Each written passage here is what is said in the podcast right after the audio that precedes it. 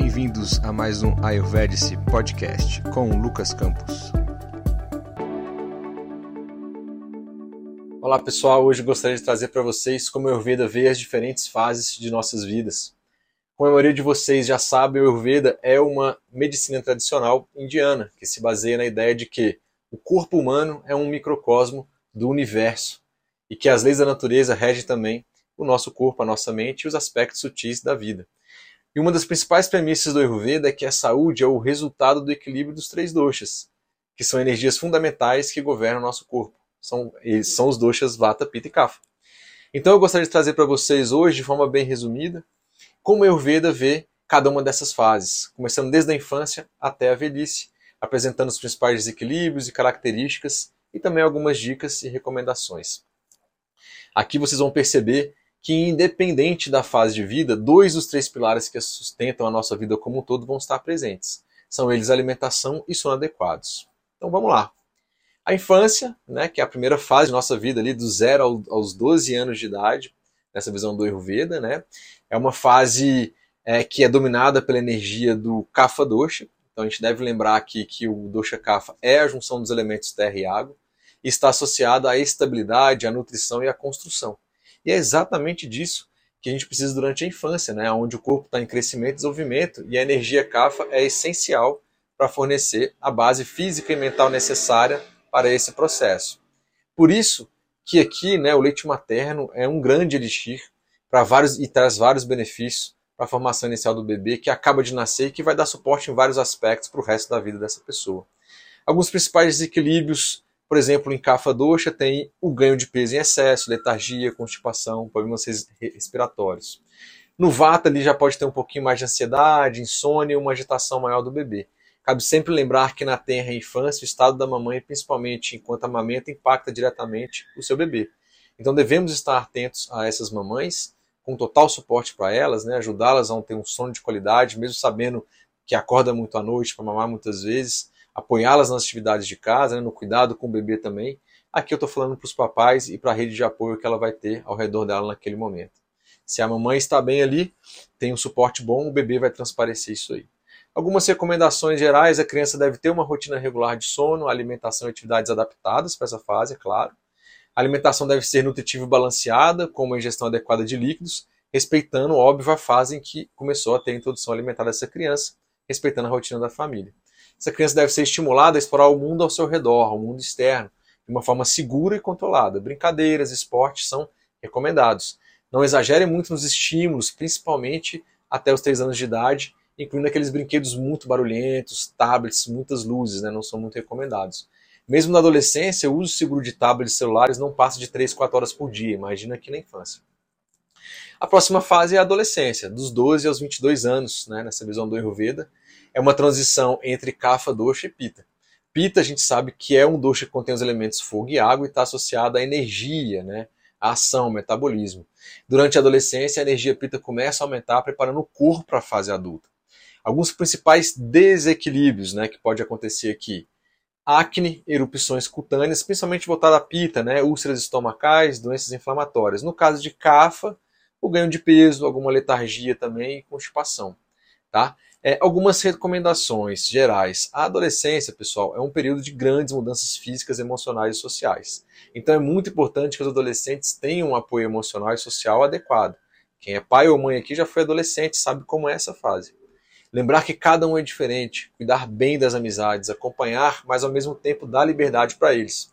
É realmente um grande desafio. Meu filho, por exemplo, agora está com 13 anos, todos os pelos já nasceram, a voz está mudando, né? O corpo também mudou muito, né? Ao mesmo tempo que já tem um corpo quase de adulto, ele está quase do meu tamanho praticamente, a mentalidade deles ainda não é 100% de adulto, obviamente, está em desenvolvimento. E aí muitas vezes a gente se vê cobrando, orientando eles como se já fossem adultos. Mas eles não são, né? Estão no processo de chegar lá. Para as meninas aqui vai ter a chegada da menarca, né? Que é um outro grande fator aí hormonal e psicológico que muda a vida delas também, não é verdade? Os pais então devem acompanhar de perto essa fase. Lembrar que na nossa adolescência não tinha esses grandes estímulos celulares com essas redes sociais de hoje, nem essa conectividade toda. Então, quem tem filhos adolescentes aí, são outras preocupações também. Esses dias estava conversando com meu filho né, e falei que antigamente minha mãe entrava a hora que ela quisesse assim, no nosso quarto e às vezes olhava tudo ali, né, armário, gaveta e roupa, fingia que às vezes estava arrumando ali e ela queria saber o que estava acontecendo né, com a gente.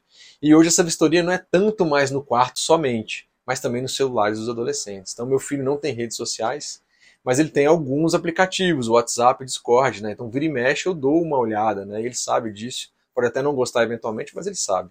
Então hoje a exposição virtual é muito grande, né? E as coisas ruins não precisam acontecer de forma física apenas, né? Quando acontece. Na verdade, muitas estão acontecendo nessa época da vida de adolescente de forma virtual, inclusive. E um vazamento errado, alguma brincadeira uma exposição indevida deles em redes sociais não tem como parar. Antigamente ficava num ciclo da rua ali, né, das amizades, no bairro, mas agora vai para qualquer lugar, pois está na internet. Hoje o WhatsApp e Telegram, por exemplo, tem grupos com mais de 200 mil pessoas e os impactos mentais que pode acontecer é muito grande. Então eu sou da área de tecnologia e sei de coisas horríveis, pessoal, que acontecem. Então minha sugestão é que conversem com os filhos de vocês, adolescentes. Coloquem limites, monitoram, monitorem né, tanto fisicamente as amizades, mas também as redes sociais, os grupos de conversas, ok? Bom, nessa época os adolescentes devem evitar excessos como má alimentação, falta de sono, e o uso de álcools e drogas não, drogas não são recomendados. E por isso acompanhar e orientá-los sempre, pois é exatamente nessa época que alguns passam a ter contato com álcool, eventualmente drogas, e deixam de dormir ou para ficar jogando ou para ficar em alguma balada conversando. Atividade física aqui, Vyayama, como é conhecido no Ayurveda, é essencial para canalizar essa energia pita em abundância. Alimentos com sabor amargo, doce e astringente devem ser incluídos na alimentação no geral. Os episódios 27, 28, 31 e 33 do Ayurvedics Podcast, vocês têm mais informações sobre essa questão de alimentação. Além disso, a prática de pranayama e relaxamento são excelentes, pois muitos deles têm períodos de provas no colégio, né? depois tem vestibulares e muitas vezes até concursos. Algumas escolas, inclusive, estão oferecendo para eles essas práticas aí de relaxamento. Eu recomendaria aqui massagens como a Bianga, Garshana ou Shirodara, dependendo do contexto de cada adolescente. Nos episódios 53, 56, 7, 8, 59 e 60 eu falo apenas sobre as massagens, suas indicações e contraindicações. Vida adulta agora, dos 22 aos 50 anos, mais ou menos. A vida adulta também é dominada pela energia pita, né? uma continuidade da adolescência ali, porém com outros focos. Né? Pita, como a gente falou, é um dosha da ação, está né? Tá associado à inteligência, à criatividade e às conquistas nessa fase de vida. Então, durante a fase adulta, a energia pita está no seu auge, né? E é um momento de oportunidades e realizações.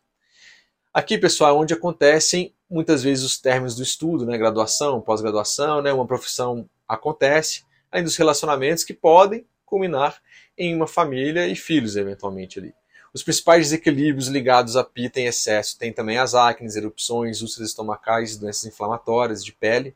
O vata em excesso aqui já vem insônia, é, ansiedade, burnout devido ao trabalho, problemas digestivos, tá? E CAFA pode vir sobrepeso, obesidade e depressão ali também com tamas na mente. A fase adulta, como recomendação, que é um período de produtividade e realizações, como a gente viu, é importante então que os adultos tenham uma alimentação saudável e equilibrada. Pratique exercícios físicos regularmente, faça um manejo consciente do estresse. Né? Aqui, a continuidade das orientações para os adolescentes se encaixa muito bem. Práticas meditativas, pranayama, yoga, relaxamento e as massagens também cabem. Claro, né, pessoal, que verificando a condição individual de cada um, por isso o acompanhamento aí com um terapeuta ayurvédico, né, um nutricionista, é sempre indicado. E se tem alguma doença já pré-estabelecida, fazer um acompanhamento médico também é, é, importante. A terceira idade aqui na visão do Ayurveda é de 50 a 75 anos de idade. A fase da terceira idade é de transição entre Pita e Vata. Vata é o doce associado ao ar, espaço, está ligado então à mobilidade, que aqui pode estar variando, à criatividade, intuição esse aspecto mais mental. Durante a terceira idade, a energia vata começa a aumentar, preparando o corpo para a fase da velhice, a última fase.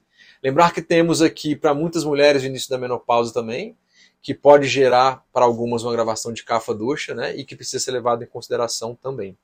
Principais desequilíbrios no caso do vata: ansiedade, insônia, as artrites, Alzheimer, eventualmente Parkinson, né, as doenças ligadas ao sistema nervoso, que chama Madhyadhatu aqui no Ayurveda Doenças cardíacas também, né? Pode ser uma doença aí, no caso, vata kapha.